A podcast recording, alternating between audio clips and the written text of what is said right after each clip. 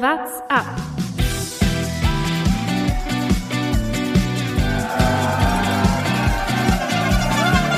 Alle rüber, jetzt alle! Alle rüber! Der Radsport-Podcast. Vom CNN US Wahlnachtsstudio ins WhatsApp Podcast Studio. Also ungefähr eine ähnliche Bedeutung für die Welt, was die Relevanz der Themen angeht. Ich begrüße einen im Bett liegenden Kollegen und einen natürlich fitten und aber nicht ganz so zufrieden aussehenden Jonas Bayer und äh, Lukas Bergmann. Servus, Thomas. Grüße euch. Lukas, ähm, die zweite Folge in Folge, bei der du im Bett liegend aufnimmst, müssen wir uns Sorgen machen. Nee, ich habe mir natürlich das Drama äh, gestern Nacht hier noch äh, angeguckt. Wir nehmen am Mittwochmorgen hier auf. Und äh, ja, als ich ins Bett bin, sah es noch besser aus als jetzt. Aber äh, lassen wir das Du mal. meinst das Drama, das Zeitfahren bei der Vuelta? ja, richtig. Das habe ich mir gestern Nacht noch mal in voller Länge angeschaut. das einzige Ereignis, wovon man spricht, wenn sich ein Amerikaner schon lange gefreut hat und am Ende dann doch knapp, sehr knapp verliert. Ich sehe quasi keine Parallelen zu etwaig anderen Themen. Thomas, diese Überleitung wolltest du auch unbedingt äh, hier mit Ja, reinbringen. natürlich. Die habe ich hier seit gestern Abend äh, Im Vorgespräch, parat Im. Vorgespräch hat der Mann schon diesen Gag gebracht und jetzt bringt er ihn wieder. Ja, und ihr habt im Vorgespräch schon nicht gelacht und jetzt lacht ihr immer noch nicht. Das verstehe ich gar nicht. Ich bin zumindest Egal. mit einem Grinsen im Gesicht. So einen kleinen, Okay, kleinen Schwunzler kriegst du von mir, Thomas. Das zählt. Man versteht, Jonas, du- man du versteht den dazu Gag, gar nicht äußern. glaube ich, auch nur, äh, wenn man weiß, wer da eigentlich auf Platz zwei gelandet ist in dem Zeitfahren. Also äh, ansonsten ist es jetzt ziemlich random, wenn man das nicht ganz auf dem Schirm hatte, was da gestern passiert ist, weil nämlich ein US-Amerikaner knapp geschlagen wurde von Primoz Roglic. Und es steht die These im Raum, dass äh, Barta ordentlich Zeit verloren hat beim Radwechsel. Drei, vier Sekunden langsamer als Roglic. Und ähm, dass er deshalb auf Platz zwei gelandet ist. Er hat nur eine Sekunde Rückstand vom Team CCC, ist er. Äh, sicherlich auch ein wichtiger Sieg, wäre das für das Team und für ihn gewesen. So war es Roglic mit dem vierten äh, Sieg bei der Vuelta. Auch keine schlechte Ausbeute, will ich sagen. Nee, durchaus stabil. Ähm, ich glaube, es war dann am Ende ja dann doch der, der Favoritensieg gestern. Also auf Roglic hatten, hätten wahrscheinlich die meisten getippt. Ähm, aber schade eigentlich äh, um den Jungen. Also ich denke, er wird sicherlich im Nachhinein auch mit Platz zwei nicht ganz unzufrieden sein. Aber er hat ja gestern schon auch gesagt, ja, hm, also er würde jetzt lügen, wenn er sagen würde, er wäre nicht enttäuscht. Wobei ich finde, ehrlich gesagt, ich habe im Internet so paar gelesen, dass Roglics Radwechsel so perfekt war. Ähm, das fand ich eigentlich gar nicht so. Ich fand, äh, also er war schon gut, aber ich fand auch, dass er ein, zwei Sekunden hat liegen gelassen, äh, liegen gelassen hat, weil auch er irgendwie am Anfang, glaube ich, einen viel zu leichten Gang hatte. Also als der sich aufs Rad draufgesetzt hat, hat er erstmal ja, die Pedale kreisen lassen wie ein Torpedo. Ähm, es war gefühlt einfach ohne Widerstand und ähm, auch da hat es ein bisschen gedauert, aber äh, definitiv nicht so wie bei der Tour dieses Jahr, auch durch das andere Regelwerk ja gestern, man hat es gesehen, das Rad musste nicht von dem Begleitfahrzeug von hinten quasi genommen werden, sondern stand schon ein Teambetreuer oder was auch immer, ähm, stand schon am Streckenrand, der das Rad schon parat stehen hatte, quasi nur schnell absteigen, aufs andere draufspringen und anschieben lassen und, und weiter geht's. Aber ja, das am Ende, wenn du mit einer Sekunde in Zeitfahren verlierst, überlegst du natürlich immer, ja, wo hätte man diese Sekunde noch rausholen können. Beim Radwechsel wäre es sicherlich vielleicht eine einfache, einfache Geschichte gewesen. Entscheidend ist vor allem, dass da zwei standen von Jumbo Visma. Äh, nicht nur ein Helfer, sondern zwei. Einer, der quasi das Rad, das äh, nicht mehr benutzt wird, in Empfang nimmt, weil man muss ja sagen, Thomas, du kennst dich da besser aus, was so ein scheiß Zeitfahrrad kostet. Das kann man jetzt erstmal nicht einfach auf den Boden werfen seitlich, sondern da muss schon einer aufpassen, äh, dass das jetzt hier ordentlich in Empfang genommen wird und dann eben einer, der ihm das neue Rad gibt und ihn dann anschiebt. Fand ich lustig zu sehen. Es gab auf dem Boden eine Linie gezeichnet und da hat man genau gesehen, bis wo er scharf äh, darf. Und die Helfer haben genau bis dahin geschoben und dann in so einem 90-Grad-Dreh abge abgebogen, damit sie auf jeden Fall nicht über diese Linie laufen und die Zeitstrafe. Das sah so, fand ich fast so ein bisschen aus wie so bei Kugelstoßern oder so, weißt du, wenn sie dann diese Körpervorlage haben und dann ja noch versuchen müssen, so auf einem Bein hüpfend, dass sie dann nicht irgendwie noch über diese verbotene Linie drüber stolpern oder so. Ja, hat mich auch ein bisschen daran erinnert. Aber ja gut, also wenn da kein Betreuer gestanden wäre, ich hätte das Rad schon auch genommen, wenn Primoz das da einfach hingeschmissen hätte. Das, äh, glaube ich, hätte schon durchaus Interessenten gefunden, die jetzt das auch angenommen hätten. Aber Jumbo hatte, glaube ich, eh, du hast es gestern gesagt, hatten die wie drei Ersatzräder hinter Roglic auf dem Auto mit drauf. Ich weiß gar nicht, mit was die alles gerechnet haben. Aber Ja, ich glaube, das war, es wäre für alle Pannen, wäre, glaube ich, ein Notfallszenario parat gestanden. ja, ich glaube, vier oder fünf Räder waren es dann sogar, aber ich glaube, das, ich gehe mal davon aus, die haben ja nicht für jeden Fahrer ein einzelnes Auto. Das heißt, es wird irgendwann ganz am Anfang schon mal gefahren sein, das äh, Betreuungsfahrzeug, und da werden noch zwei alte Räder irgendwo in der Mitte gestanden haben von dem, der da gefahren ist, wer auch immer das war. Aber es scheint auf jeden Fall jetzt sich eingebürgert zu haben. Also Radwechsel ähm, bei Zeitfahren, die irgendwie am Ende noch einen Berg drin haben, ist auf jeden Fall äh, jetzt Standard geworden, so wie es aussieht, oder? Aber der Berg gestern, der war auch richtig steil. Also ich glaube, Roglic hat vorhin sogar irgendwas geschrieben, dass es mit der die steilste Stelle war, die er jemals gefahren ist, dieser dieser kleine Schlussanstieg und der war auch insgesamt recht steil. Das war wirklich sehr sehr lange nur flach. Dann waren es gar nicht so viele Höhenmeter. Ich glaube, es waren weniger Höhenmeter als Planche de Belfi zum Beispiel, aber eben einfach super steil. Äh, begünstigt auch noch durch diese einfachere Tauschregelung eben, dass es nicht von dem Begleitfahrzeug von hinten kommen muss, hat es den Radwechsel dann natürlich super schnell gemacht. Also ich glaube, die Topfahrer haben da am Ende also maximal fünf Sekunden effektiv verloren, wenn man sich überlegt, dass sie direkt wieder angeschoben werden, wie schnell die vom Rad runter sind. Also das auf so einem Terrain auf jeden Fall angeboten. Ich habe gestern auch wirklich nahezu keinen gesehen, der auf einem Zeitfahrrad oben angekommen ist. Ja, das gab, Das war durchaus knapp. es gab wohl Stellen über 20 Prozent äh, und da muss man einfach sagen, da ist der Unterschied dann so groß von diesem Zeitfahrrad zu einem Straßenrad, dass man das im Grunde machen muss. Äh, Das ist, glaube ich, absolut, absolut klar. Äh, Sonst fand ich es aber so ganz cooles Zeitfahren eigentlich, mit diesem langen, flachen Stück auch. Kam sicherlich Roglic mehr entgegen als Carapaz, aber der hat sich auch ordentlich geschlagen. Platz sieben hat er gemacht in dem Zeitfahren. Ich denke, das ist mehr als beachtlich. Carthy, auf den müssen wir hinweisen, er macht so ein bisschen gerade die äh, Theo gegen Hart-Rolle. Als Brite kommt er so ein bisschen aus dem Nichts, fährt auf Platz vier im Zeitfahren, 25 Sekunden Rückstand und zack, jetzt ist er noch dichter vorne dran als bisher. Ja, da hat er die Etappe vorm Zeitfahren hat er, glaube ich, gewonnen, ne? Wo sie auch diese unfassbar steile Schlussrampe hat, wo er irgendwann noch attackiert hat. Ducati ist ja für mich einer, ähm, muss ich gestehen, habe ich davor jetzt noch nicht so verfolgt oder kann ich noch nicht so. Aber der hat natürlich schon auch ein, ein extraordinäres Painface. Also gerade auch gestern beim Zeitfahren, äh, dessen Gesichtsausdruck, wenn er wirklich irgendwo an der steilen Rampe holt, äh, das äh, sieht auch nicht mehr schön aus einfach. Da guckt man, oh ja, ähm, dem geht's gerade nicht mehr so gut. Das merkt man schon, finde ich. Ist natürlich lustig, ihn als äh, Theo Georgian Hart äh, zu bezeichnen. Er hat jetzt nicht die zwei Minuten aufzuholen, sondern er war eigentlich schon jetzt die, die ganze Zeit mit vorne dabei. Und äh, zum Thema Painface, das war natürlich auch am Sonntag bei ihm sehr stark zu sehen. Denn da war es ja, äh, ja ähnlich steil wie dann gestern, aber halt über einen noch längeren Zeitraum. Und äh, ja, da hatte er nicht nur er ein Painface, sondern wirklich die gesamte Favoritentruppe da vorne. Also ich habe selten eine Bergankunft äh, gesehen, bei der davor die Fahrer so langsam fürs Zuschauerauge unterwegs waren. Das war wirklich absurd, wenn man dann das immer vom Helikopter aus äh, gesehen hat, wie die da hochkriechen bei über 23 Prozent. Ähm, also diese Bergankunft zum Schluss bei der Vuelta war ein Spektakel für sich, glaube ich. Ja, vor allem, wenn du da das Gruppetto gesehen hast. Also, dass äh, die GC-Fahrer schon da nicht allzu schnell jetzt mehr in absoluter Geschwindigkeit unterwegs waren, ja. Aber da, beim Gruppetto gab es einige, da ging es überhaupt noch darum, ob überhaupt noch gefahren wird oder ob man einfach seitlich sich so den, den Hang raufschlängelt. Und oben, äh, da gab es ein paar ganz lustige Videos, auch im Internet oder überall, äh, wo der ein oder andere Sprinter wirklich gerade noch so mit zweieinhalb kmh über die Ziellinie gerollt ist und dann einfach auf dem Oberrohr so halbwegs zusammengebrochen ist. Also ich glaube, die haben da schon sehr, sehr wenig Spaß aktuell. Waren Ja, natürlich ich ganz spektakuläre Bilder. Also muss man sagen, die äh, GC-Fahrer fahren da vorne im Abstand. Also jeder fährt voll am Limit. Der, die Abstände sind gefühlt vier Meter, aber man kommt, sie konnten nicht ranfahren. Also äh, Henrik Maas hat irgendwann angegriffen, für mich ein bisschen zu früh. Der sah richtig gut aus, hätte ein bisschen länger warten sollen, glaube ich.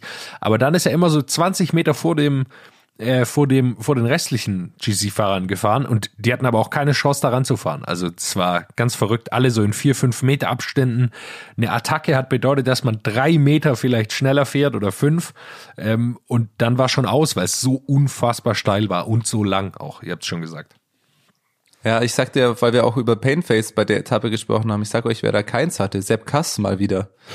Dieser Mann, äh, was man auf den Fernsehbildern gesehen hat, wäre fast Primo Roglic davon gefahren. Äh, es wirkte so, oder was man auch gelesen hat und gehört hat, dass Roglic ihm wirklich auch irgendwann sagen musste, hey, nimm mal einen, einen leichten, nimm mal 15 Watt raus oder so, weil äh, Sepp Kassim fast davon gefahren wäre. Roglic musste er da auch ein bisschen abreißen lassen, hat er, glaube ich, auch ein paar, paar Sekunden verloren auf ähm, Carapaz zum Beispiel. Und vor allem natürlich auch auf Ducati, der, der dann die Etappe gewonnen hat. Und das ist schon unfassbar, weil ich mich bei diesen Etappen immer wieder frage, was würde Sepp Kass fahren, wenn der einfach ohne Drosselung den Motor mal freigeben dürfte? Das ist ja unfassbar. Ja, äh, Primoz Roglic kann, glaube ich, von Glück sagen, dass äh, Sepp Kass da bei ihm dabei war, weil er ist da doch sehr früh in Probleme gekommen und ich glaube, gerade vom Kopf her ähm, ist dann Roglic auch einer, für den es dann sehr schwer wird, ähm, da über, de, über den Kampf äh, sich da dran zu halten, wenn er mal einen schlechten Tag hat und dass da eben Kass dann vor ihm gefahren ist, an dem er sich da orientieren konnte, der ihn dann ein bisschen mitgezogen hat, das hat ihm sicherlich äh, ein paar Sekündchen gerettet. Ja, ich glaube, mehr als ein paar Sekündchen. Also man hat auch gesehen, ihr habt es vorher beschrieben, wie hinten die Fahrer so ein bisschen zickzack gefahren sind. Das macht man ja immer dann, wenn es ein bisschen zu steil ist und man nicht mehr genug Kraft hat. Äh, das hat man kurzzeitig auch bei Roglic schon gesehen. Und äh, Kass ist ihm, glaube ich, mehrfach davon gefahren. Es gab so, glaube ich, einen Kilometer, wo das vier, fünf Mal passiert ist, dass er so zwei Längen Vorsprung hatte. Dann musste er immer wieder warten und äh, ihn dann wieder nach vorne ziehen. Am Ende waren es dann 26 Sekunden, die er auf äh, Carthy verloren hat und 10 auf Carapaz. Ähm, das äh, hat sich dann irgendwie noch in Grenzen gehalten. Also Kass hat dann einen riesig, riesigen Anteil daran, dass er äh, äh, weiter da vorne ist. Spannend fand ich noch, denn Martin, äh, auch beim Zeitfahren sehr, sehr gut gefahren für seine Verhältnisse, ist noch vorne dran. Er ist nicht ganz dran, aber er ist irgendwie so in so einer ähm, ja, Distanz, äh, die, die doch alles möglich erscheinen lässt. Äh, und äh, ich möchte noch hervorheben, Michael Woods, der Helfer von Education First, der nächstes Jahr zu Israels äh, Startup Nation geht, der fährt ein unfassbares Rennen. Äh, er ist eigentlich kein GC-Fahrer, wird aber bei dieser äh, Königsetappe Neunter mit 1,35 Rückstand auf Hugh Carthy. Also das ist schon eine richtige Ansage. Ja, insgesamt muss ich auch sagen, wenn wir jetzt auch gerade schon über die relativ knappen Zeitabstände gesprochen haben, am Ende sieht es momentan so aus, als ob die Top 4, also Dan Martin ist auf Platz 4 mit 1,42 Rückstand jetzt aktuell. Da ist irgendwie noch alles möglich und insgesamt ist irgendwie, finde ich, auch schon geil bei der Vuelta, was für einen Zweikampf du da vorne jetzt zwischen Roglic und Carapaz hast, auch dahingehend, wie oft dieses Trikot einfach schon gewechselt hat. Das ist schon ganz geil. Ähm, zu anderen Grand Tours irgendwie bei der Tour hat man irgendwie oft gesehen, dann hat das haben einfach irgendwelche, also in der ersten Woche hat es halt irgendwer getragen dann halt ganz, ganz lange Roglic einfach und hinten raus verliert das. Bei dem, beim Giro war es jetzt dieses Jahr auch so äh, super lange ein Fahrer, wo man irgendwie schon gemerkt hat, ja gut, der wird es am Ende wahrscheinlich nicht gewinnen und jetzt ist es wirklich so, die beiden Top-Favoriten wechseln da alle zwei bis drei Etappen das Trikot mal durch und das wandert von, von links nach rechts so gefühlt. Ähm, das ist eigentlich schon ein ganz geiles Duell vielleicht am Ende dann mit dem lachenden Dritten, ja, man weiß ja nie, was, was jetzt hinten raus noch passieren kann, alles. Ähm, aber das macht eigentlich schon Spaß zuzuschauen, wie, wie spannend und wie eng das da ähm, auch wieder ist. Und dann, so wie es momentan aussieht, jetzt äh, warten wir die dritte Woche auf jeden Fall mal noch ab. Aber es wirkt irgendwie so, als ob dieses Jahr die dritte Grand Tour mit einem denkbar knappen äh, Zeitunterschied einfach zu Ende geht. Das ist schon Wahnsinn. Also Zeiten, wo äh, ein Grand Tour-Sieger mal mehrere Minuten oder mal ein, zwei Minuten auf Platz zwei hatte, die scheint es dieses Jahr nicht so ganz zu geben. Es wird alles enger, ähm, auch insgesamt in der Top Ten. Auch die Fahrer, die da jetzt irgendwie schon, klar, jetzt äh, wahrscheinlich keine berechtigten Ansprüche mehr auf den Sieg haben, aber auch Platz 10 hat in Anführungszeichen bei der Volta gerade nur neun Minuten Rückstand ähm, auf Roglic. Es gab auch schon Grand Tours, da bist du auf Platz 10 auch schon mit 15 oder 20 Minuten Rückstand gewesen. Das ist schon, schon cool eigentlich anzuschauen für den Zuschauer, dass das alles schon ein bisschen enger und spannender dann beisammen noch ist. Ja, und jetzt muss man sagen, ähm, wenn wir auf die auf das Gesamtklassement blicken, ähm, dann ist es eigentlich nur noch so der Samstag mit äh, der Bergankunft und dann der Sonntag mit dem Zeitfahren. Davor sind noch so ein paar Klassiker-Etappen. Da ist kein Zeitfahren, man, oder? Glaube, es ist kein Zeitfahren nee. mehr, ne? Ach nee, es ist kein Zeitfahren. Es ist Sprintankunft. Stimmt. Stimmt. Entschuldigung, Entschuldigung. Äh, hatte ich verwechselt mit dem Tiro hinten raus. Nee, klar, äh, nach Madrid gibt's auch kein Zeitfahren mehr. Also im Endeffekt ist es, ist es hauptsächlich der Samstag, oder? Ja. Ähm, da gibt's dann nochmal eine Bergankunft. Davor, ja, vielleicht noch, noch am Donnerstag ähm, kann man vielleicht was holen und am Freitag, aber ja, das wäre schon, glaube ich, eine Harakiri-Aktion. Also im Endeffekt ähm, für so jemanden wie Dan Martin wird schon extrem schwer. Ja, unglaublich schwierig. Das glaub ich auch. Einfach weil er, er sieht, äh, er kann mithalten mit Roglic, Carapaz und Carthy. Es sieht jetzt aber nicht so aus, als könnte er da jetzt ähm, an so eine Bergankunft auch mal eine Minute rausfahren. Und das bräuchte er ja. Äh, dass er auf einmal eine Minute Vorsprung hat. Das muss schon eine sehr, sehr frühe Attacke sein. Und dann, wir kennen das alte Problem, äh, er möchte natürlich auch nicht Platz vier verlieren. Und so eine frühe Attacke birgt natürlich immer die Gefahr, dass man dann am Ende auch einfach Zeit verliert. Äh, das kann immer passieren. Und ähm, deshalb werde ich, vermute ich, dass Dan Martin auch relativ zufrieden ist mit Platz vier. Ich würde mich auch sehr für ihn freuen über Platz vier. Äh, Finde ich großartig. Vielleicht hat noch jemand einen schlechten Tag, dann kann er aufs Podium rutschen. Aber ich glaube schon, dass die drei vorne das unter sich ausmachen werden. Und da kann man gespannt sein, sein, äh, wer da äh, sich denkt, ich habe hier weniger zu verlieren und attackiere einfach mal. Aber ich glaube, also ich sehe denn, denn Martins Chancen aufs Podium schon noch irgendwie da, weil irgendwie es wäre schon auch überraschend, wenn einfach keiner der Topfahrer mal irgendwie einbricht oder mal irgendwie verliert. Also wenn es jetzt einfach alles so durchläuft, wie es halt irgendwie aussieht und alle drei stark sind, ohne mal einen schlechten Tag. Also ähm, er hat nur eine Minute Rückstand auf Ducati, der natürlich momentan vielleicht fast den stärksten Eindruck äh, von allen macht. Aber ähm, ja, mal schauen, ob da nicht äh, irgendjemand mal einen schlechten Tag hat. Dann hat auch Dan Martin noch noch Chancen aufs Podium, klar. Ähm, aber ich meine, er hat auch nicht viel zu verlieren. Also ich glaube schon, dass wenn den Martin nicht einbricht, dann ähm, ist ihm die Top 5, Top 4 Platzierung, ich glaube, ob du jetzt Vierter oder Fünfter bist, ist am Ende jetzt äh, auch nicht der Riesenunterschied, aber eben noch die Chancen aufs Podium. Also würde mich freuen, wenn er da nochmal ein bisschen angriffslustig auch fährt. Äh, ansonsten wird's, ja, Ducati wird vielleicht noch versuchen, die zwei da oben ein bisschen zu ärgern, aber wenn alles normal läuft, was es ja eigentlich selten tut, wird es äh, wahrscheinlich schon auf den Zweikampf Carapaz gegen Roglic hinauslaufen.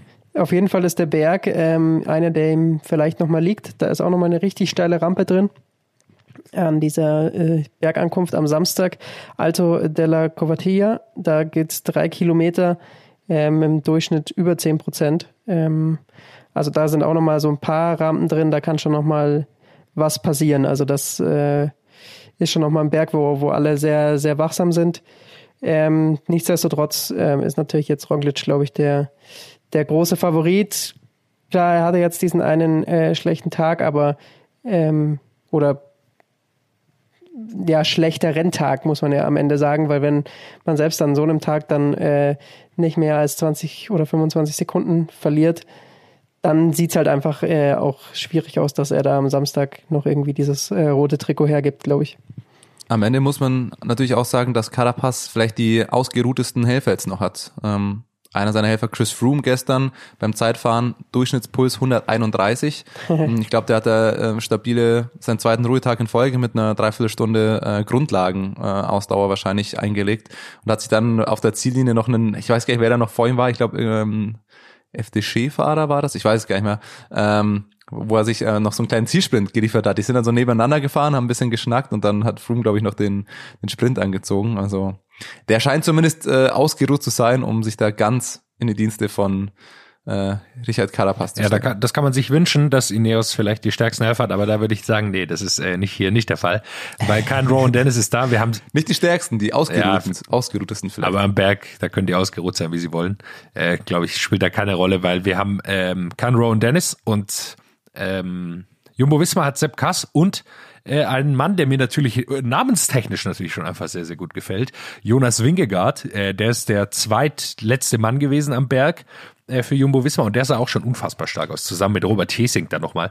Ähm, den hatte ich überhaupt nicht auf der Rechnung, dass er so gut fährt, den haben sie geholt, äh, glaube ich, vor diesem Jahr. Und äh, der fährt ein super Rennen, äh, 23 Jahre ist er erst alt, äh, kann man auch mal einen Blick drauf werfen, ganz äh, bleicher Kollege, äh, wie ich auch, äh, glaube ich, und äh, ähm, bleich.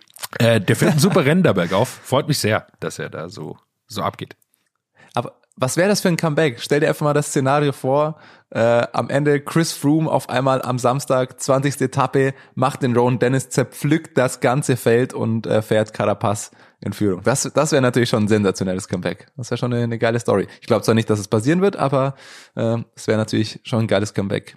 Worüber wir natürlich dann auch sprechen müssen, wenn es um die ähm, ja, geringen Abstände, was das rote Trikot angeht, ist die Etappe und äh, ich weiß, es war im Laufe der zweiten Woche, ich glaube Anfang der zweiten Woche, die Etappe, die für Diskussionen gesorgt hat und ähm, mal wieder, und das meine ich jetzt gar nicht ab, abwertend, für einen Protest gesorgt hat seitens der Fahrer. Das ganze Feld hat er auch wieder ein Statement rausgegeben. Chris Froome und Paul Martens waren da, so was man gesehen hat, federführend mit dabei. Die, sie haben, glaube ich, auch am Anfang ähm, das Losfahren etwas verweigert. Es geht um die Etappe, wo Carapaz, glaube ich, am Ende 20 Sekunden verloren hat, da wo auch das rote Trikot verloren hatte. So wie ich das verstanden habe, geht es um die Regelung, dass die UCI erst nach dem Rennen die Kategorie dieser Etappe quasi geändert hat, von äh, Sprintfinish zu, zu Bergfinish oder andersrum, ähm, dass quasi diese Regelung dieselbe Zeit bei drei Kilometer Verschluss dann doch nicht gegolten hat und ähm, Jonas, klär mich auf, du, ja. du winkst schon mit dem Zeigefinger. Äh, also, es geht darum, dass ähm, es je nach unterschiedlicher Etappe unterschiedliche Zeitdifferenzen gibt, wenn es eine neue Gruppe gibt. Äh, bei Bergankünften ist ab einer Sekunde schon wird quasi eine neue Gruppe gebildet, bei Flachern erst ab drei. Und äh, das haben sie quasi sehr kurzfristig geändert während dem Rennen äh, weil sie, glaube ich, dann auch gemerkt haben, dass es hier kein Sprinterankunft wird. Und deshalb hat Carapaz wurde in eine andere Gruppe zurückgestuft. Äh, so viel Rückstand hat er nämlich gar nicht gehabt. Ähm, also äh, dieser Rückstand war nicht groß auf Roglic, aber Roglic hat noch die Bonussekunden bekommen am Ende des Tages. Aber dagegen haben sie auch gestreikt, dass, weil das natürlich nicht sein kann, dass die, ähm, dass die während der während der Etappe dann sowas ändern. Also das ist ja äh, nicht Vor allem, weil dann die Fahrer das quasi sich auf was anderes eingestellt hatten und ähm, quasi die, die, die Begründung war dann, ja, dann wäre Ineos wahrscheinlich auch anders gefahren oder dann hätte man sich auch anders darauf eingestellt, wenn man gewusst hätte, dass es so läuft. Und ähm, ich habe auch ein Statement von Fahrern gelesen, dass sie sagen, ja, es kann ja nicht sein, dass die Fahrer und die Teams sich seit einem halben Jahr vorbereiten, das Profil genau wissen und sich äh, auf eine Kategorie einstellen und die UCI erst während der Etappe merkt, ach hoppla, das ist ja doch ein bisschen anders, äh, als wir vorher gedacht haben, ändern wir das mal dahingehend und das äh, Wichtige an der Sache ist ja vor allem, dass es jetzt nicht wieder ein Paar sind oder ein Großteil, sondern wirklich alle. Das Fahrerfeld und die Teams scheinen da geschlossen gewesen sein. Auch zum Beispiel Jumbo Wismar, die ja davon profitiert haben. Also Paul Martens hat am Ende da, glaube ich, ähm, mit federführend das Statement dann auch veröffentlicht und das war auch Jumbo Wismar, die sich da angeschlossen haben und gesagt haben, ja, äh, es stimmt, auch wenn wir jetzt davon profitiert haben, ähm, das kann nicht sein, da muss man sich dann auch solidarisch zeigen und dann auch ein Statement setzen, ähm, dass das fast schon ein bisschen willkürlich dann einfach ist, wie das am Ende ausgeht. Und man, ja, eben wie, wie ich äh, das vorher schon gesagt habe, so knapp wie die Abstände da am roten Trikot sind, kann das natürlich am Ende mitentscheidend um den Gesamtsieg sein. Ähm, und das natürlich wieder ja, relativ undurchsichtig, wie das da gehandhabt wurde. War auch von dem Sinne her ein bisschen seltsam, weil es allein jetzt vom Auge her, ohne dass man natürlich äh, hier mit Stauber vor dem Fernseher sitzt, aber äh, da zum Teil dann zwischen Gruppen ein Unterschied gemacht wurde, wo der Abstand äh, deutlich kleiner war als bei anderen äh, Gruppen, die noch näher zusammen waren. Da hat man dann dieselbe Zeit genommen. Also äh, war auch äh, jetzt als Zuschauer erstmal, äh, abgesehen davon, dass sie es während der Etappe da dann geändert haben, erstmal ein bisschen seltsam äh, mit anzusehen, wie diese Gruppen da dann eingeteilt wurden und die Zeitabstände dann gemessen wurden. Aber es gibt da, es gab noch keine Reaktion seitens der, der Rennorganisatoren dazu, glaube ich, oder? Also es wurde halt protestiert, es gab ein Statement, aber es wurde noch nichts geändert und also, oder? Ich habe nichts mitbekommen, dass es da jetzt äh, eine faktische Änderung oder irgendwas dazu gegeben hätte, sondern einfach, ja, ja, ist halt jetzt so. Ja, da braucht man auch gar keine faktische Oder? Änderung, sondern die müssen einfach, dürfen einfach nicht während dem Rennen die äh, Beschreibung der Etappe ändern. Man sagt ja auch nicht während dem Basketballspiel jetzt hier der Drei-Punkte-Wurf gibt gibt jetzt die nächsten fünf Minuten vier Punkte. Also irgendwann ist ja auch gut.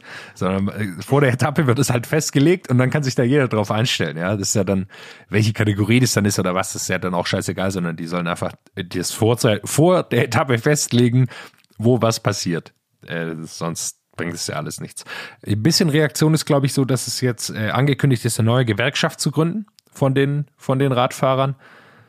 Die gibt's schon glaube ich. Also es hat vor zwei Tagen gab es einen neuen Twitter-Account, der, ah, ich hab's, wie heißt, ich weiß halt nicht mehr, wie der geheißt, aber äh, quasi wie eine Fahrergewerkschaft, ähm, wo quasi gemeinsame Standpunkte vertreten werden sollen und wo den Fahrern dann auch äh, gesamtheitlicher eine, eine Stimme gegeben werden soll. Ja, man weiß schon länger, dass es da in der aktuellen ein bisschen Probleme gibt. Ähm, jetzt vielleicht der Versuch über eine neue. Ähm, so ganz wissen wir noch nicht so genau, was der Unterschied ist, glaube ich. Äh, so ehrlich müssen wir sein.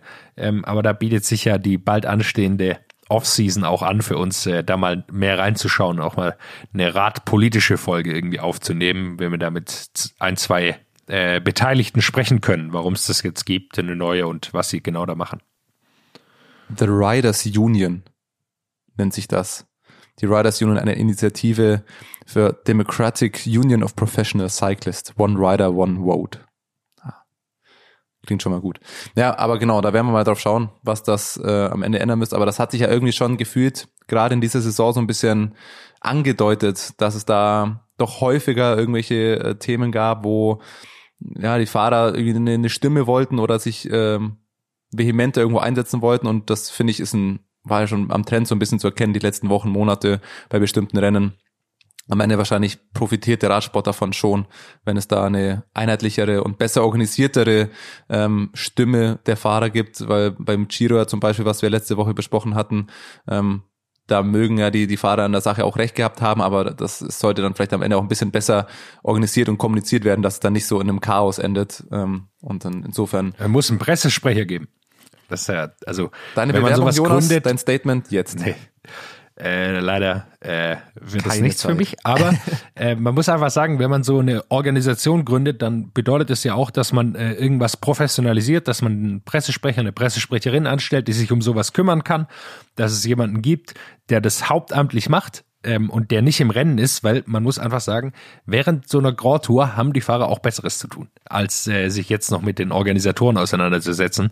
Und äh, sehr, sehr wichtig, äh, dass sie das professionalisieren und ich habe da große Hoffnung darin. Äh, ich bin generell ein Fan von Gewerkschaften, da sollen die das mal jetzt auch machen. Ein Thema von dieser Gewerkschaft könnte auf jeden Fall äh, auch mal wieder das Thema Sprint sein. Auch bei dieser Vuelta gibt es natürlich wieder einen Sprint, der äh, für Diskussionen sorgt. Am Ende äh, mit gutem Ausgang für Pascal Ackermann, weil Sam Bennett disqualifiziert wird, gewinnt er seine erste Vuelta-Etappe. Aber äh, gab natürlich auch da wieder viele Diskussionen. Pascal Ackermann fand es dann schon richtig, dass äh, Sam Bennett äh, rausgenommen wurde. Es war Klar, der hat ja auch gewonnen. ja, es war äh, fast schon ein Kopfstoß. Also es war, es ging, ging um die Bewegung.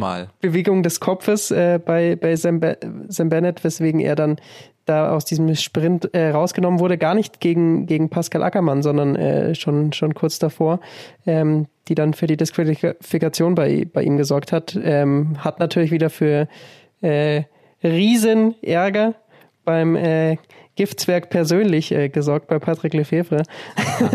Der hat das natürlich gar nicht verstanden, aber klar, ähm, es ist schon äh, ja auffällig, dass, dass da die ähm, UCI natürlich jetzt äh, mit ein bisschen mehr Vorsicht äh, vorgeht. Ähm, Grönewegen hat auch äh, jetzt noch eine neun Monate neunmonatige Strafe bekommen nach der äh, Geschichte gegen gegen Jakobsen. Also die äh, Strafen äh, werden da härter und ähm, es wird jetzt auch hier schneller disqualifiziert, glaube ich, wie man jetzt bei Bennett gesehen hat. Ja, ähm, stimme ich zu, aber auch nur zu einem Teil, weil ich bleibe bei meinem Punkt, den wir vor paar Wochen schon mal besprochen hatten, dass ich es undurchsichtig finde, wann die UCI diese Regel anwendet ähm, und meiner Meinung nach äh, im Endeffekt nur, wenn es ein Sieger macht oder ein, wir mal, einer, der in den Top 3 landet. Ähm, und ich finde, dass diese, diese Regelungen, was Sprints angeht, da war es jetzt ja die Sprintvorbereitung, ähm, dass die noch zu inkonsequent durchgesetzt werden, weil meistens ähm, es sorgt es nur für Aufsehen und für Strafversetzungen, wenn eben ein Fahrer, der in den Top 3 landet, ähm, am Ende macht und wenn es zu einem Sturz kommt oder so.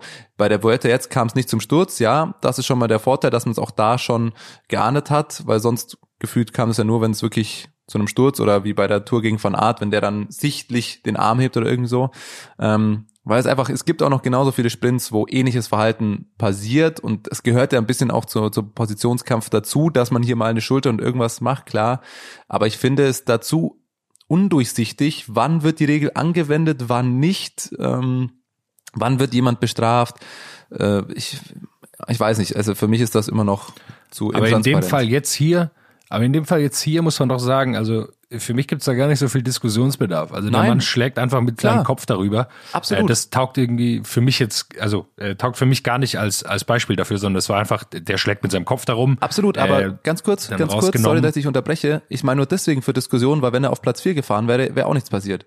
Diese Regel wird eben nur angewendet, wenn jemand gewinnt. Und das ist ja das Problem. Auf gar keinen Fall, dass das ungerechtfertigt war. Bennett hat sich da unfair verhalten, zweimal mit dem Kopf raus, den musst du rausnehmen. Aber das passiert meistens eben nur, wenn der gewinnt oder wenn es zu einem Sturz kommt. Weil auch Arno Demar ist beim Giro nicht jeden Sprint ähm, den, äh, den UCI-Regeln konform gefahren. Aber weil es zu, zu keinem Sturz kam, ist halt nichts passiert. Und dabei bleibe ich bei der Meinung, das setzt sich weiter durch, ähm, es ist zu intransparent und zu inkonsequent, wann die Regel angewendet wird und wann nicht.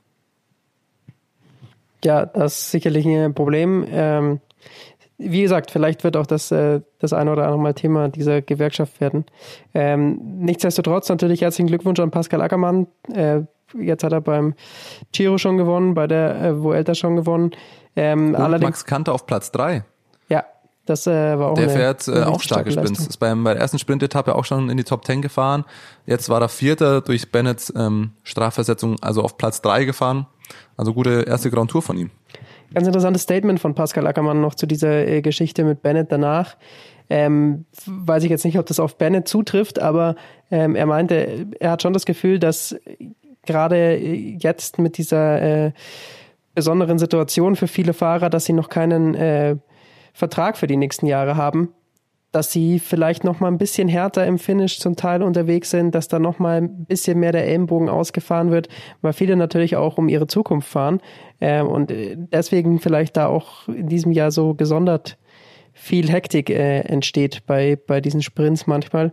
Ähm, weiß ich jetzt nicht, ob das für Sam Bennett gilt. Äh, ich glaube, der Mann braucht sich jetzt um, um keinen Vertrag sorgen. Nee, das nicht, aber das kann ich mir insgesamt schon vorstellen. Also zum einen die Fahrer, die noch keinen Vertrag für nächstes Jahr haben, dann natürlich die Situation mit weniger Rennen äh, durch die Corona-Krise oder Pause und alles. Ähm, also kann ich mir schon vorstellen, dass es einfach ein bisschen, bisschen hektischer und ein bisschen, bisschen ungeduldiger bei, jedem, bei jedem Rennen ist, was da angeht. Und man sieht es ja auch im Positiven. Also einige Fahrer, die noch keinen Vertrag für, für die kommende Saison hatten, haben ja auch einfach eine saustarke Saison gefahren und echt gute Rennen gezeigt. Ähm, Simon Geschke zum Beispiel, ähm, der jetzt einen Vertrag bei Cofidis hat, ähm, wo er ab nächstem Jahr fahren wird. Äh, auch zum Beispiel Georg Zimmermann, der eine gute Vuelta fährt, ähm, wird zu äh, Vonti, Zirkus Vonti Grobert, ich weiß gar nicht, wie dieses Team jetzt gerade offiziell heißt, ähm, da auf jeden Fall hinwechseln. Also es gibt, ähm, es hat ja durchaus Koch einen Einfluss auch. dieses Jahr. Wie bitte? Jonas Koch auch. Jonas Koch, genau, Zu, auch. Ja. Ähm, Jan Hürt, glaube ich, auch. Also das sind ja so ein bisschen CCC geht ähm, fast so, so äh, blockweise darüber. Ähm, aber das ist diese Saison finde ich durchaus auffällig, dass es ähm, die Fahrer, die noch keinen Vertrag haben. Das ist oft so, aber gerade jetzt ist es irgendwie noch unsicherer, was nächstes Jahr ist, dass die Fahrer ähm, einfach deutlich, deutlich offensiver fahren, im Positiven wie im Negativen. Ja, ein Team, das sich äh, eventuell komplett auflösen lösen wird, ist äh, NTT. Biane Ries hat äh, vergangene Woche gesagt, ähm, es sieht nicht so aus, als würde man einen äh, Sponsor finden. Er findet es natürlich schade. Ähm, er hätte gerne dieses Team weitergeleitet. Ich glaube, es ist bekannt hier, dass äh, wir jetzt nicht die größten Biane Ries-Fans sind, aber äh, natürlich insgesamt für dieses Team ähm, ja, das da jetzt nicht, nicht so schlecht aussah ähm, in der Saison. Bitter. Also äh, für viele Fahrer, Max Walscheid äh, ist da sicherlich auch mit drunter. Muss man dann, muss man abwarten. Das ist dann das nächste Team. CCC hatte da jetzt ein bisschen äh, länger schon die Planungssicherheit. Für NTT kommt es jetzt ein bisschen überraschender. Muss man gucken, wie die noch äh, im kommenden Jahr unterkommen. Das definitiv. Und auch wenn man kein Fan von ihm sein muss, ähm, wäre natürlich schade um die schönen Trikots und schönen Räder. Weil da gibt's durchaus äh, Teams, die da das vielleicht ist, die Sponsoren auch mal wechseln Thomas, könnten. Es ist die unseriöseste Antwort, die ich auf deine, auf dein Thema. Max, ja, das Max gebe ich zu, das ist ja gar auf, keine Frage. Ob er sich über, am meisten über das Trikot und das Rad ärgert. Ja, also das muss man schon sagen. Optisch äh, war NTT ähm, für mich auf jeden Fall eine Bereicherung. Die äh, hoffen mal, dass die woanders in der Welt unterkommen. Ich habe gedacht, du wirst es darauf hinweisen, dass natürlich ist auch traurig für die ganzen Mechaniker, Physiotherapeuten und so weiter, was da alles dranhängt. Das aber ist ja selbstverständlich. Aber hauptsächlich, weil die jetzt nicht mehr so schöne Räder angucken können. Das auch. Nein, das ist, das ist doch vollkommen klar. Das ist, also das, das eine Katastrophe ist für, für viele Existenzen. Da brauchen wir auch gar, nicht- gar nicht drüber reden. Ich wollte nur diese weitere Sichtweise auch noch mit einfließen lassen, dass wir nicht alle drei die äh, dasselbe sagen, sondern dass auch nochmal ein unseriöser Quatsch wieder mal dazu kommt. Super, Thomas. Dafür, dafür haben wir dich doch Dafür dabei. bin ich da. Was mache ich denn sonst in diesem Podcast? Gab es sonst noch ein paar, äh, paar News? Ähm, Ganz kurz, bevor wir die Vuelta abschließen, ähm, weil das wird ja das letzte Rennen jetzt sein und ich denke mal, du wirst dann schon wieder ähm, weiterschauen. Ähm, eins finde ich noch erwähnenswert zu Vuelta, dass es in beiden Testtagen nicht einen einzigen positiven Test gab. Das ist äh, schon erstaunlich. Also diese Bubble funktioniert bei der Vuelta so gut wie bei keinem anderen Rennen, ähm, was da die Isolation der Fahrer angeht. Das heißt, du hast dann zweimal 680 Fahrer, glaube ich, getestet und kein einziger positiver PCR-Test war dabei. Ist zumindest mal eine Erwähnung wert. Also das scheint da gut zu funktionieren. Und gestern, ich weiß gar nicht, ob ihr das mitbekommen habt, ähm, es gab schon eigentlich schon wieder so ein klassisches Mensch-Movie-Star-Ding, weil es haben nahezu alle Fahrer geschafft, ihre, ihren Radwechsel genau in dieser Zone ähm, zu erledigen, wo das vorgesehen war. Bei, ich glaube, Oliveira war das, hat das nicht ganz so gut geklappt. Der hat dann sein Rad woanders gewechselt und da musste es dann auch eben doch vom Auto hinten runtergenommen werden. Das war gestern ein, Stück weit ein Thema, weil das eigentlich, glaube ich, den Regularien nicht entsprochen hat, dass du das Rad woanders wechseln darfst. Und ich dachte schon, ah, da kommt so ein klassisches Movie-Star-Ding, einfach weil die irgendwie mal wieder an der falschen Stelle das Rad wechseln, äh, wird da Zeit verloren. Aber ich habe jetzt noch von keiner Bestrafung gelesen, weil einerseits war die Regel, ähm, dass du es nur da wechseln darfst und auch nur da quasi von einem Mechaniker, der schon am Straßenrand steht. Vielleicht war dann die Auslegung so gut, wenn sie woanders gewechselt haben, haben sie es immerhin vom Begleitfahrzeug hinten runtergenommen und das dann schon irgendwie Zeitverlust genug. Ich habe keine Ahnung. Das war aber eigentlich schon wieder so ein klassisches Movie-Star-Ding. Bestimmt haben es alle Teams hinbekommen zu wissen, wo Rad gewechselt, Räder gewechselt werden dürfen. Nur Movistar nicht. Und äh, noch ein Hinweis, Guillaume Martin ist auch wieder dabei und der ist äh, stark auf Kursberg-Trikot unterwegs. Ich weiß gar nicht, ob er es schon sicher hat, könnte schon fast sein. Ähm, fürs Gesamtklassement reicht's wohl nicht äh, er bei hat der über Vuelta. 40 Punkte Vorsprung. Ja, äh, Ich weiß nicht, wer ihn das noch nehmen soll. Richtig. Ähm, also, ich habe es aber noch nicht durchgerechnet, deshalb muss ich so mal sagen. Also, er fährt gut und er holt sich das Bergtrikot wahrscheinlich, das freut mich sehr. Ähm, wo wir gerade über Verträge gesprochen haben, wenn, ich denke, wir gehen jetzt ja weiter weg von der Huelta erstmal, äh, mit dem Hinweis, dass nächsten Samstag die wahrscheinlich letzte Bergankunft ist äh, für dieses Jahr. Es ist ein Trauerspiel. Ja. Dann, ähm, Das letzte Rennen für eine sehr, sehr lange Zeit. Ja, Ja. Die, die ersten Infos kommen schon. Kettle Evans äh, Race ist abgesagt in Australien, also die Klassiker, wie, wie das Rennradsportjahr losgeht, ähm, sind erstmal die Zeichen, dass es da nicht losgeht. Also im Januar, Februar, denke ich, werden wir noch keine World Tour Rennen sehen. Ja, und danach ist es, ähm, ja, denke ich mal, wie ja, so vieles momentan halt irgendwie ungewiss, dass es dann vielleicht erst in Europa irgendwie im Frühjahr mit den Klassikern irgendwie losgeht, das weiß kein Mensch, aber ähm, wir sollten auf jeden Fall die Woche jetzt nochmal genießen, wo wir noch Radsport sehen, weil ich glaube auch, dass es danach für doch längere Zeit erstmal wieder das, das war. Ein Team, das sich bei mir in die Herzen gespielt hat äh, und jetzt noch mehr, äh, ist Education First. Die haben nämlich folgende Du Aktion springst gebracht. doch auch hin und her. Äh, wir ein bisschen vielleicht, aber ähm, die haben jedem Fahrer, der eine äh, Gehaltseinbuße ein, hingenommen hat äh, während Corona und nächstes Jahr keinen Vertrag hat aus ihrem Team, äh, noch mal ein Jahr Vertrag gegeben. Äh, was ich eine coole Aktion finde, weil sie einfach sagen, ja, das hat jetzt keinen Sinn, äh, sondern wir geben jetzt hier erstmal jedem einen Vertrag, äh, ein Jahr nochmal und dann schauen wir weiter nach dem Jahr, wie wir dann machen. Das äh, finde ich eine gute Aktion, die mir gefällt. Thomas, Eine wenn hier Jonas Regelung. über Education First sprechen möchte, dann wird über Education First gesprochen. Dass das mal klar ist. Um Gottes Willen, ich meinte nur, weil er gerade gesagt hat, sie spielen sich noch mehr in seine Herzen. Also das war schon mal so und dann war schon wieder ein bisschen weg von Education First. Wir hatten das Trikot-Dilemma beim Giro, jetzt ist es wieder. Also ein, ein Team, das bei Jonas sehr polarisiert. Äh, Ich weiß, dass er glühender Fan der Education First Zocken ist, äh, vor allem natürlich. Aber ähm, das war deswegen nur der Hinweis. Aber es ist natürlich eine, eine super faire Aktion, ja, für Fahrer, die da schon sich solidarisch gezeigt haben und äh, wie du sagst, Gehaltseinbußen in Kauf genommen haben. Natürlich die faire und solidarische Antwort vom Team dann zu sagen, gut, äh, ihr habt das gemacht, habt keinen Vertrag für nächstes Jahr, ähm, ein Jahr gibt's noch drauf, mit der Hoffnung, dass es nächstes Jahr alles wieder ein bisschen sicherer ist, was die Rennen-, Vertrags- und Sponsorensituation alles angeht. Du hast es angesprochen, Thomas, äh, nicht nur das Kettle Evans äh, Great Ocean Race ist dort abgesagt im äh, Januar, sondern eigentlich auch die kompletten australischen Rennen. Das ist ja eigentlich immer der Start dort, auch mit der Tour Down Under. Da fand ich es ganz interessant. Äh, es lag wohl nicht daran, dass die Ausrichter es gleich schon absagen wollten wegen, äh, wegen Covid, sondern es wurden erstmal zu wenig Teams gefunden, die dort mitfahren wollten. Also es waren tatsächlich, äh, war die Ausschreibung da und es waren nicht mal zehn äh, World Tour Teams, die gesagt haben, sie würden da mitfahren. Und dann hat man gesagt, na gut, da macht das wenig Sinn. Ist natürlich verständlich. Ähm, die Saison hört später auf als sonst. Die Offseason ist dadurch kürzer. Man muss sich da jetzt erstmal wieder ein bisschen akklimatisieren, gucken, vorbereiten und schauen, wie der Plan für das kommende Jahr ist. Und dann will man natürlich äh, ja auch so eine weite Reise nach Australien jetzt mit den aktuellen Bestimmungen, glaube ich, eher nicht auf sich nehmen, weil dann doch den Leuten das Risiko zu groß ist.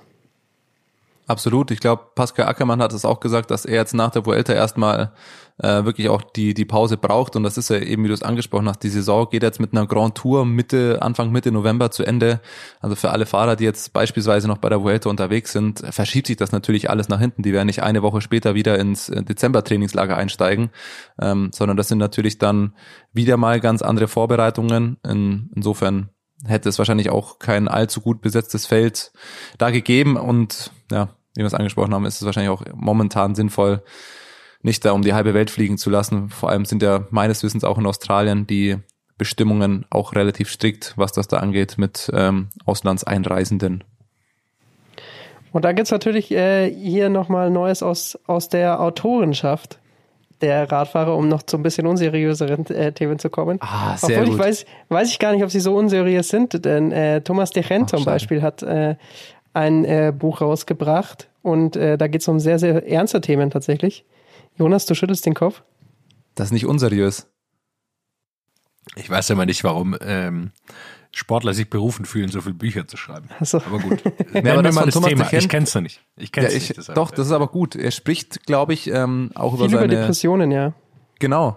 Er spricht über Depressionen im, im Leistungssport, gerade in der Radsportwelt und äh, da sein Umgang. Also ich habe es natürlich noch nicht gelesen, aber rein der ja, die kurze Zusammenfassung oder der Teaser quasi auf das Buch ähm, lässt schon äh, für, erahnen, dass es sich schon durchaus lohnen könnte, da mal reinzulesen. Also durchaus gut.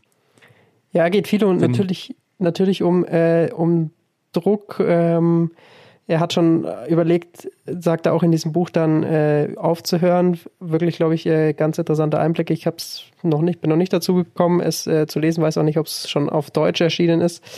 Ähm, aber ähm, ja, äh, ist auf jeden Fall natürlich äh, interessant, dass sich da die, die Radsportler dann vielleicht auch inzwischen ein bisschen mehr öffnen. Ähm, auf jeden Fall vielleicht lesenswert, die, die Geschichte von, von Thomas Dechent. Auf jeden Fall ein, einer, der das Peloton die letzten Jahre extrem geprägt hat. Das kann man. Jetzt äh, hast du es als unseriös anmoderiert und ich dachte, du kommst eher zum deutlich unseriöseren Buch äh, Mountains According to Chi. Das Buch von Garen Thomas ist jetzt, glaube ich, auch draußen. Da habe ich mir auch schon mal überlegt. Das, äh, Das wollte ich, ne, ja, das wollte ich ja für einen tristen, für einen tristen November Sonntag, wenn es mal wieder regnet und man nicht raus soll oder so. Da, ich glaube, da werde ich vielleicht auch mal reinschmückern, wie Garen Thomas die Berge so erlebt und ähm, ja von den Bergen vielleicht da die Überleitung. Na, lass mich noch kurz bei So, Garen Thomas ja, bleiben, okay. weil Okay. Auch wenn er natürlich der große Ich Spaßvogel ist rede und immer das, gerne über Garen Thomas. und äh, das Buch interessant ist, man muss sich vielleicht ein bisschen Sorgen machen um Garen Thomas. Er hat jetzt ein Interview gegeben, dass es ihm gerade nicht allzu gut geht ähm, nach dem Ausscheiden beim, beim Giro. Er meinte, er konnte sich nicht wirklich freuen über äh, Georgian Hart. Also nicht, dass es ihm nicht gönnt, aber er hat sich sehr, sehr schwer getan, dieses Rennen äh, noch fertig anzuschauen. Er hat gesagt, er hat es eher sporadisch verfolgt, dann schon immer die Ergebnisse angeguckt, aber er, er hat es wirklich einfach äh, ja, mental nicht gepackt, sich die Rennen anzugucken, weil ihn das schon sehr, sehr fertig gemacht hat, dass er da ausgeschieden ist beim, beim Giro ähm, als der große Top-Favorit und am Ende sieht er seinen Teamkollegen dann gewinnen, hat er gesagt, für ihn extrem schwierig. Ähm, er braucht jetzt erstmal eine Zeit, ein bisschen Abstand. Ähm, wir wissen, dass, dass Garen Thomas da manchmal ein bisschen äh, Motivationsprobleme wohl hat im über den Winter. Das, das äh, wird sickert ja immer wieder so, so ein bisschen durch, dass er da immer braucht, um wieder Form aufzubauen. Ich hoffe natürlich, ähm, dass er über dieses äh, Loch jetzt so ein bisschen bisschen hinwegkommt. Aber ähm, aktuell muss man sich wohl so ein bisschen Sorgen um ihn machen, was dieser, diese Aussagen jetzt zumindest äh, andeuten, die er da gegeben hat. Problem ist auch so ein bisschen natürlich, dass er schon sehr, sehr oft gestürzt ist bei Grand Tours. Also er hat äh, jetzt einmal die, äh, klar hat er die Tour gewonnen, aber er ist schon mehrfach zum Giro gekommen als Kapitän. Er war schon bei der Tour öfter dabei, ist da dann gestürzt. Also er hat äh, große Sturzprobleme bei diesen großen Rundfahrten. Und äh, dass das sich dann irgendwann niederspiegelt auf dem Gemütszustand äh, ist, glaube ich, mehr als verständlich. Ich hoffe natürlich, weil äh, er äh, ein Fahrer ist, der auf der anderen Seite, wenn es ihm gut geht, äh, sehr, sehr viel Spaß macht, äh, auf dem auf dem Fahrrad als auch abseits des Fahrers. Deshalb kann man da einfach nur hoffen, dass sie dass er da rauskommt und äh, sein Team ihn unterstützt. Und ich glaube, er hat hoffentlich gute Teamkollegen und geht davon aus, dass Luke Rowe, sein, sein bester Buddy da, äh, ihn, mit ihm zusammen da was erarbeitet. Dann würde ich sagen, kommen wir abschließend noch zur ja, kleinen Vorschau auf die Tour nächstes Jahr. Die Route wurde ja vorgestellt. Ähm, und es wird mein erster Eindruck sprinterfreundlicher unfreundlicher für, für reine Bergfahrer.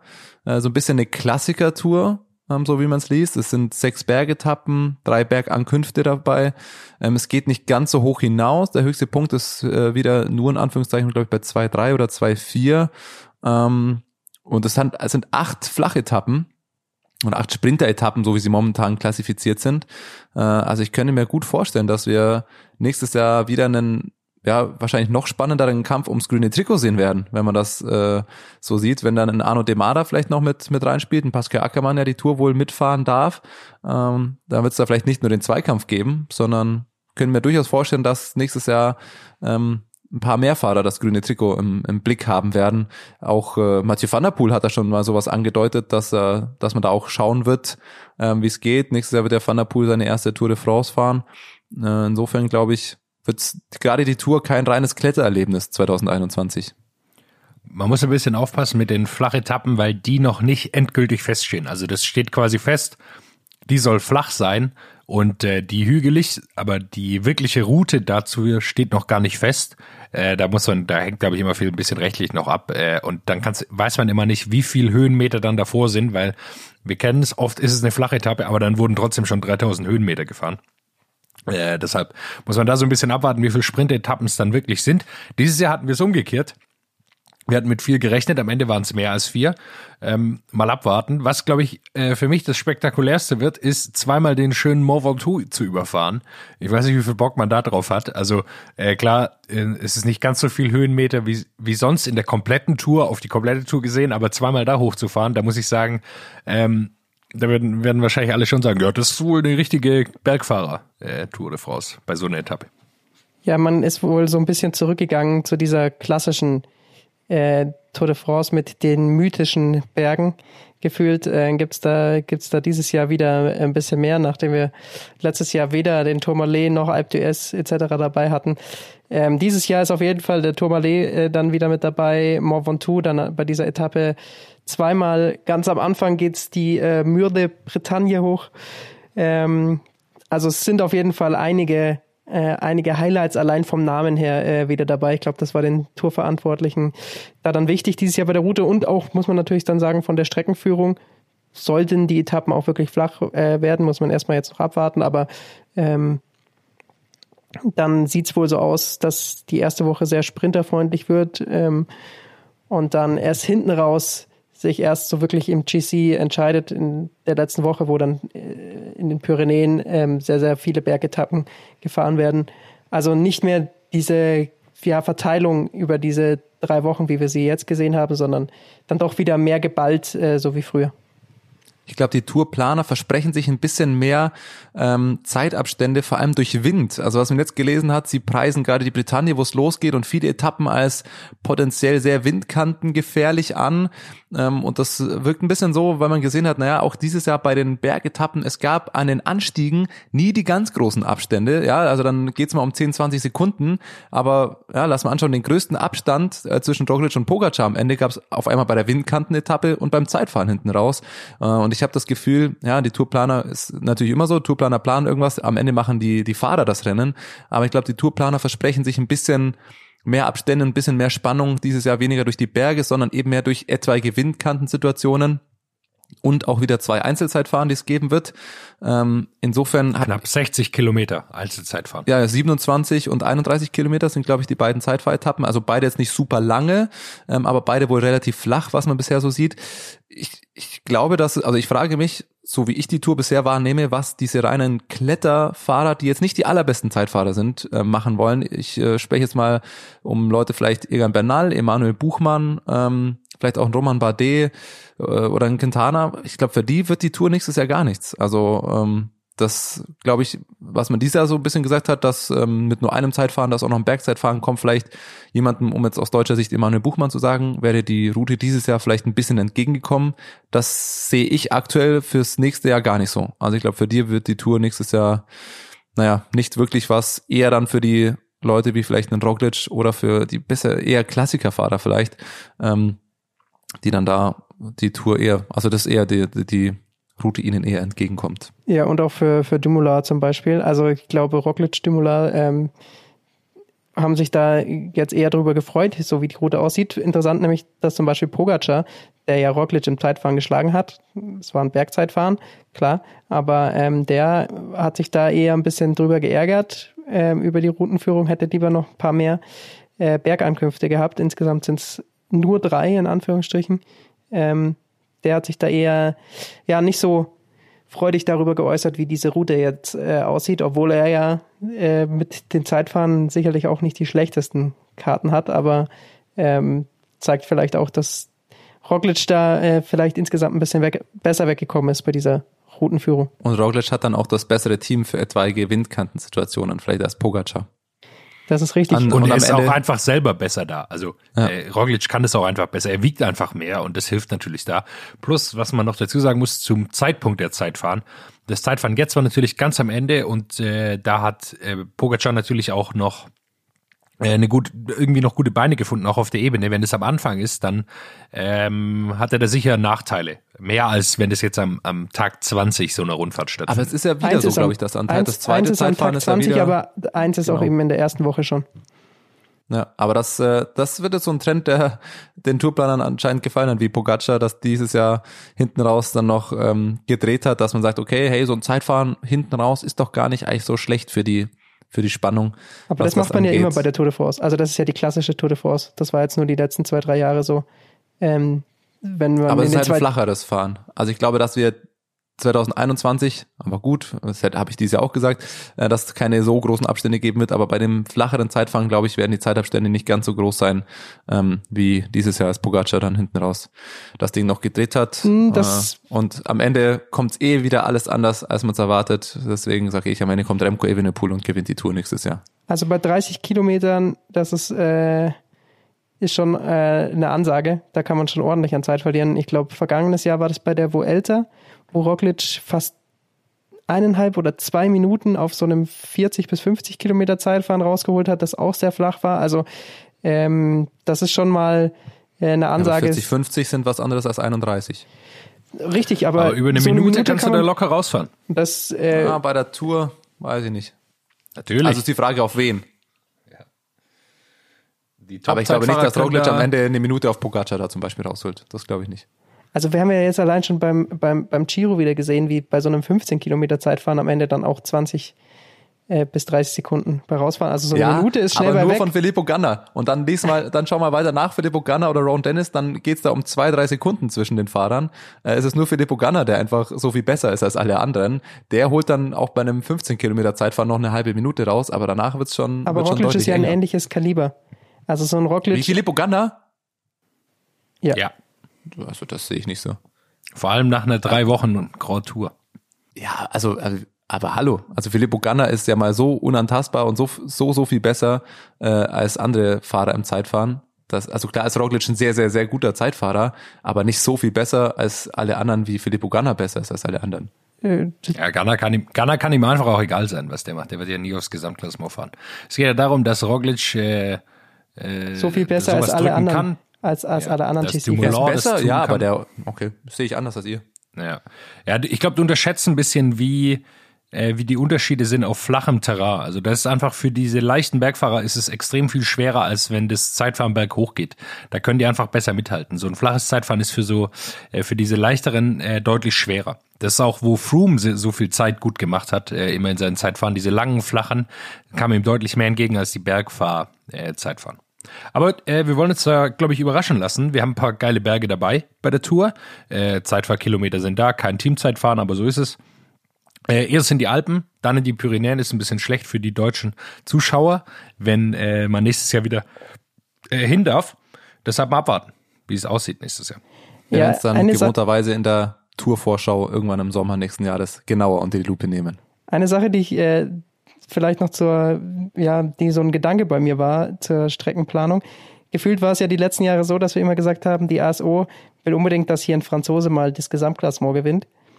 Vielleicht sind sie davon jetzt ein bisschen weg und haben gemerkt, die größere Chance ist vielleicht auch eher, dass Arno Demar das grüne Trikot gewinnt. Vielleicht ist das die bessere Chance für, für die Franzosen auf dem Wertungstrikot.